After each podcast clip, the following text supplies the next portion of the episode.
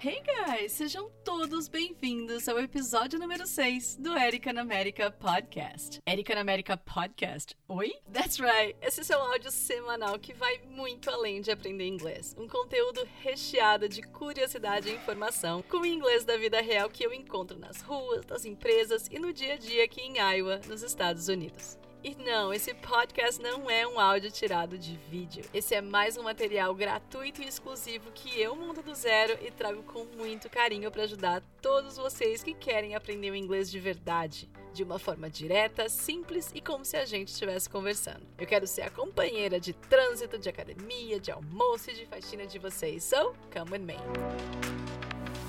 Phrasal verbs. Phrasal quê? Esse trem com nome esquisito que você não precisa nem saber como é que chama, mas sim entender como é que ele funciona e como ou quando usar é o que eu vou explicar no nosso podcast de hoje. Falando em podcast, você já se inscreveu aqui no meu podcast? Aperta o botãozinho aí seguir ou follow se tiver em inglês para você não perder nenhum episódio. Vai que quando eu divulgo você não tá online, aí você não vê e fica sem ouvir meu podcast. Você já pensou? Bom, voltando. Se você é do time Grammar Fans, go for it. Mas, para ser muito honesta, guys, eu não entro muito no detalhe gramatical da coisa, não. Eu acho lindo quem sabe os nomes e termos, mas isso nunca entrou na minha cabeça. E, para ser muito sincera, a gente não precisa saber desses nomes para aprender a falar inglês fluentemente. Então, por isso que eu disse que se você gosta, vai fundo. Aqui comigo vocês vão ver uma explicação, sim, completa, mas mais simples, leve e mais fácil de entender. Aproveitando a deixa, será que os americanos sabem que são phrasal verbs? Guys, honestamente, a grande maioria não faz a menor ideia do que seja um phrasal verb. A maioria de nós, brasileiros, também não sabemos o que são orações coordenativas assindéticas ou locuções adjetivas dos adjuntos adnominais. sim, isso é português tá? E eu também não faço a menor ideia do que sejam esses palavrões todos. O mais importante, na minha opinião, claro, é a gente falar o português de forma clara e correta. Então, eu não julgo que eles não saibam o que é um phrasal verb, o que um phrasal verb quer dizer. A menos que você seja um amante ou estudioso da língua, na minha humilde opinião, não tem por que você ter que decorar todos esses nomes. Ligar cara crachá, eu acho que é até ok, eu faço isso às vezes, ou seja, quero aprender mais sobre os verbos com preposições casados, vulgo phrasal verbs, eu digito lá no Google and voilá. Ou até para ensinar para vocês de uma forma que vocês consigam identificar o que eu tô falando ou ensinando, mas eu jamais vou dizer para vocês que quando a gente tiver um objeto indireto, você corta no meio, dá a cambalhota ou coisa do tipo. Guys, de novo, essa sou eu, tá? Os professores que estiverem me ouvindo e gostam de gramática, go for it. A metodologia de ensino pode variar muito e cada um tem que abraçar o que se sente mais confortável em ensinar e também em usar, ok? Vamos lá então aprender sobre essas criaturas fofas, doces, queridas. Guys, de uma forma muito prática, os phrasal verbs nada mais são do que verbos que se apaixonaram e resolveram se casar com determinadas preposições e com isso possuem um novo significado em suas vidas. Pois é, solteiros eles têm um significado, casado eles mudam. Gente, eu brinco, mas é isso mesmo, tá? Toda vez que a gente tiver um verbo qualquer e ele estiver junto com uma preposição, ou seja, in, on, at, to, for e assim por diante, o significado desse verbo vai ser outro. To hear é uma coisa.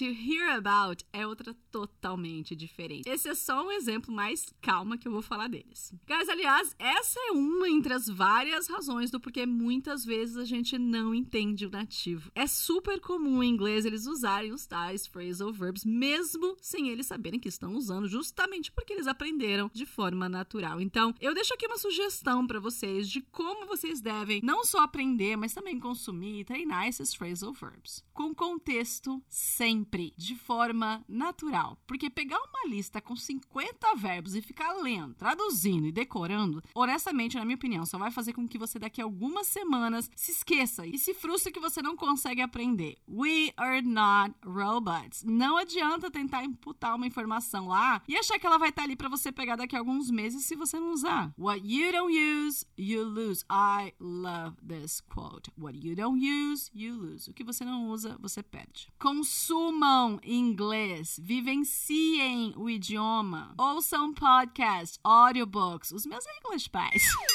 Mais detalhes, inclusive, dos meus bytes no final desse episódio, tá? Artigos, livros, canais do YouTube, filmes, séries, documentários, tem tantas opções. Qualquer conteúdo que te interesse em inglês é válido para você aprender cada vez mais mais palavras e, consequentemente, phrasal verbs. Bom, deixa eu começar a detalhar mais esse assunto aqui para vocês entenderem melhor. Vamos pegar o verbo to look. Se eu disser, hey, look, você automaticamente vai fazer o quê? Você vai olhar, certo? Agora, se eu quiser que você olhe para alguém, esse para a gente vai dizer at. So, hey, look at me. Ou seja, olha para mim. Or look at the board. Olha para o quadro. Mas e se eu disser, hey, look for me? É olhar também? Nope. It's not. to look for quer dizer procurar. For example, I'm looking for my glasses. Eu tô procurando pelos meus óculos. She was looking for you. Ela estava procurando por você. Então, look for é procurar. Look at, olhar para. Já o to look after, gente, eu mudei a preposição, tá vendo? Look after. To look after significa tomar conta, cuidar de alguém. For example, I'll have to look after my grandma this weekend. Ou seja, eu vou ter que cuidar da minha avó nesse final de semana. Or can you look after my baby tonight? Você pode tomar conta do meu bebê hoje à noite? Tá. E to look to, mudar uma preposição de novo, tá vendo? Ó, to look to. Guys, to look to significa recorrer. Você usa quando você espera que aquele alguém vai te dar algum conselho ou vai te ajudar de alguma forma. I always look to my parents for guidance. Tem até aquela música famosa da Whitney Houston. I look to you.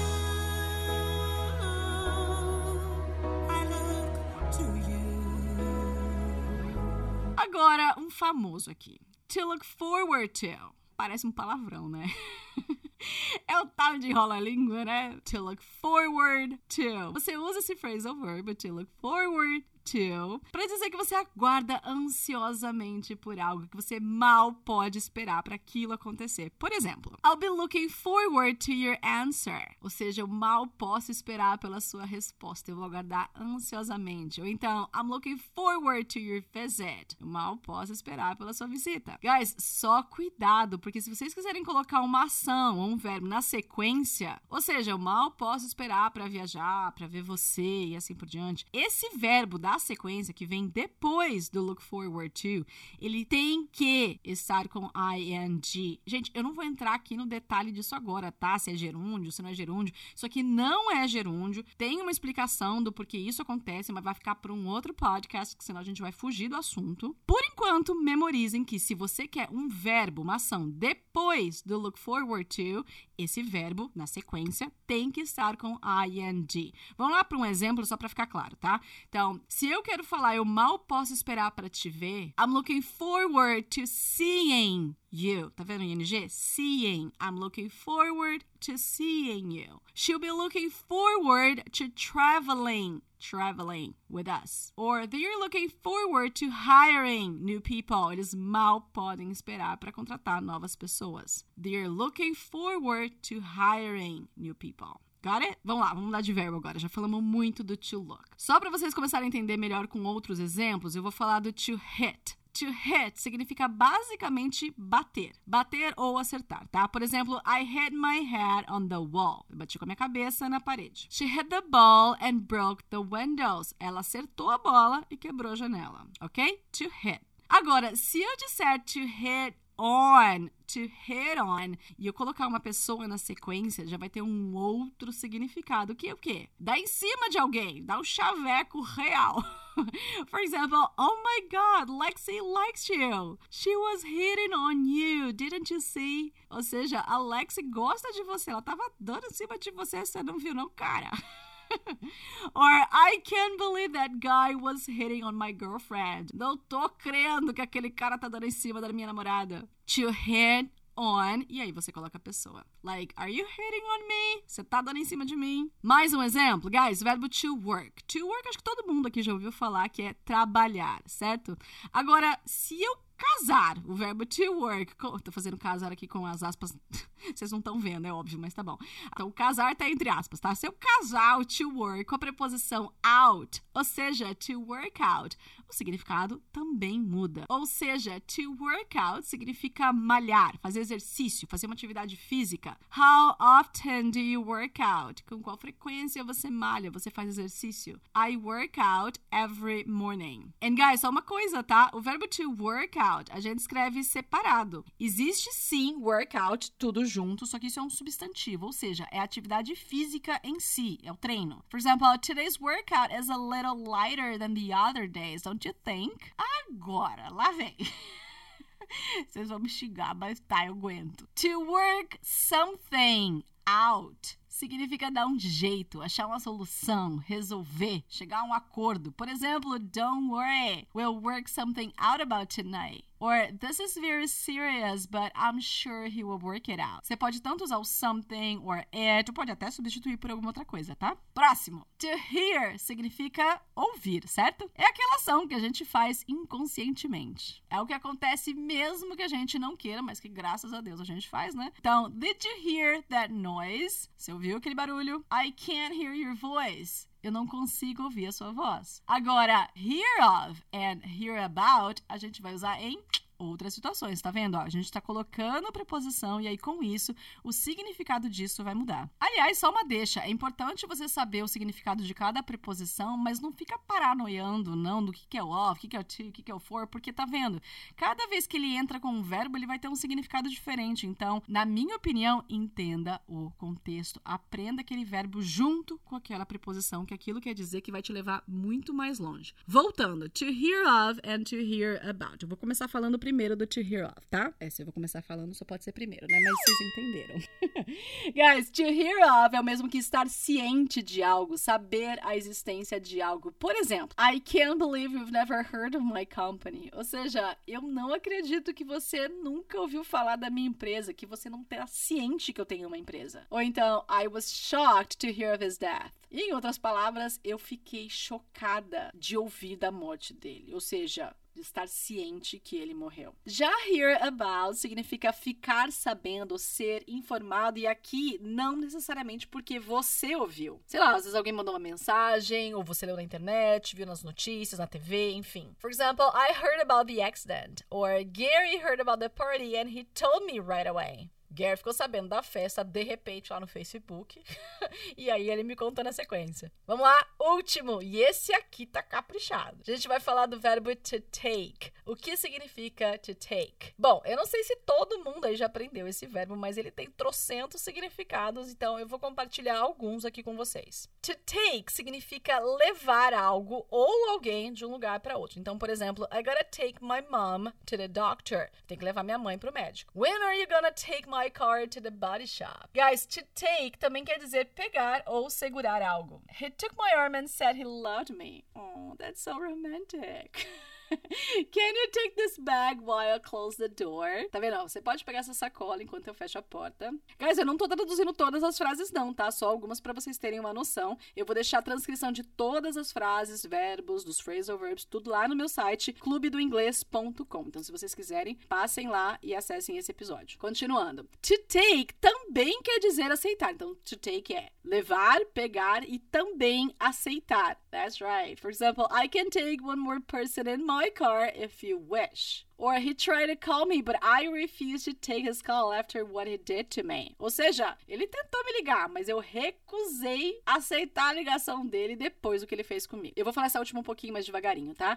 He tried to call me, but I refused to take his call after what he did to me. Agora um pouquinho mais rapidinho, se vocês quiserem pausar para treinar a pronúncia. He tried to call me. He tried to call me, but I refused to take his call junta tudo, gente. Linking Sound. Vamos ter um episódio só de Linking Sounds, tá? So, but I refuse to take his call after what he did to me. A gente pode usar o to take como aceitar também quando você tá numa loja, pede um produto, sei lá, X, e a atendente te traz o que você pediu. Aí você gosta do produto, né? E diz, great, I'll take it. Essa frase é muito muito, muito usada nesse contexto inglês. Então, se você não conhece, já memorize, tá? Bom, mas até agora a gente tá falando do verbo to take. Vamos falar um pouquinho dos phrasal verbs relacionados ao verbo to take, tá? Primeiro, to take off. Guys, to take off é o que a gente usa quando o avião decola, quando ele sai do chão e começa a voar. Por exemplo, what time will the plane take off? Or that plane is not taking off today. Aquele avião lá não vai decolar, não. Agora, to take something off já quer dizer outra coisa bem diferente. Esse something, inclusive, você vai substituir pelo tempo que fizer sentido para você. Como assim? To take something off é tirar de folga, ou seja, passar um tempo longe do trabalho. Por exemplo, I need to take some time off, you know? Tá vendo? Ó? I need to take some time foi o que eu substituí por something, né? Então, I need to take some time off. Mais um exemplo. My husband will take two days off to go to London with me. To take something off, que é o nosso phrasal verb, eu troquei por My husband will take two days off. Então, se você quiser tirar cinco dias de folga, se você quiser tirar uma semana, um mês, aí você só troca a palavra something, tá bom? Guys, no podcast de hoje a gente teve muito conteúdo e talvez alguns deles sejam novidades para vocês, então não ouçam simplesmente. Tenham um caderno, um bloco de notas ou algum lugar onde você consiga concentrar tudo que é novidade, porque as I told you, we are not robots. Se a gente não anota, a gente esquece. Você não sabe o significado de algo? Procura. That's how we learn every day. Hoje eu expliquei para vocês o que são os phrasal verbs, como que a gente usa cada um deles e dei inclusive alguns exemplos para ficar bastante claro. Então, eu espero de coração que esse episódio tenha sido bastante útil, que ele contribua muito para essa longa jornada de aprendizado, porque yes, we're in this together. Don't forget about it, ok? Se vocês gostaram, eu posso sim trazer mais episódios ensinando outros phrasal verbs muito comuns em inglês. Me contem nas redes sociais o que vocês acharam da ideia, tá? É só procurar por Erika Belmonte, o Clube do Inglês, que vocês me encontram, tá? no próximo episódio eu vou falar sobre cars. That's right. vou falar sobre carros aqui nos Estados Unidos. Dá para comprar um carro com 500 dólares? Sério? E seguro, como é que funciona? É obrigatório? É caro? Precisa ter carro ou o transporte público funciona bem? Dá para ir a pé? Além dessas curiosidades, eu ainda vou ensinar vocabulário de carro e palavras relacionadas. Assim a gente já faz um combo e aprende muita coisa relacionada de uma única vez. É isso que eu quero dizer quando eu falo inglês da vida real, do dia a dia. E vocês podem sempre contar comigo para ajudar vocês a aprender o que é realmente usado. Falando um pouquinho dos meus English Bites que eu comentei. Se vocês gostam do Erika na América Podcast, eu tenho certeza que você vai amar conhecer os meus English Bites, que são como esses podcasts aqui, porém 100% em inglês que eu mesma escrevo, gravo e envio três vezes por semana no seu WhatsApp, junto com a transcrição por apenas R$ 24,90 por mês. Inclusive, se você fizer no plano mensal, você pode cancelar quando você quiser. Se você preferir o plano semestral ou anual, tem um super desconto. Dá uma olhadinha lá no site Acesse englishbytes.com.br e assine agora mesmo. Mas, guys, no hard feelings se vocês não quiserem ou não puderem. Agora a gente continua amigo e as postagens gratuitas seguirão, como sempre, em todas as redes sociais. Thank you so much for listening to this episode. Take care of yourselves, guys, and I'll see you in the next one. Bye!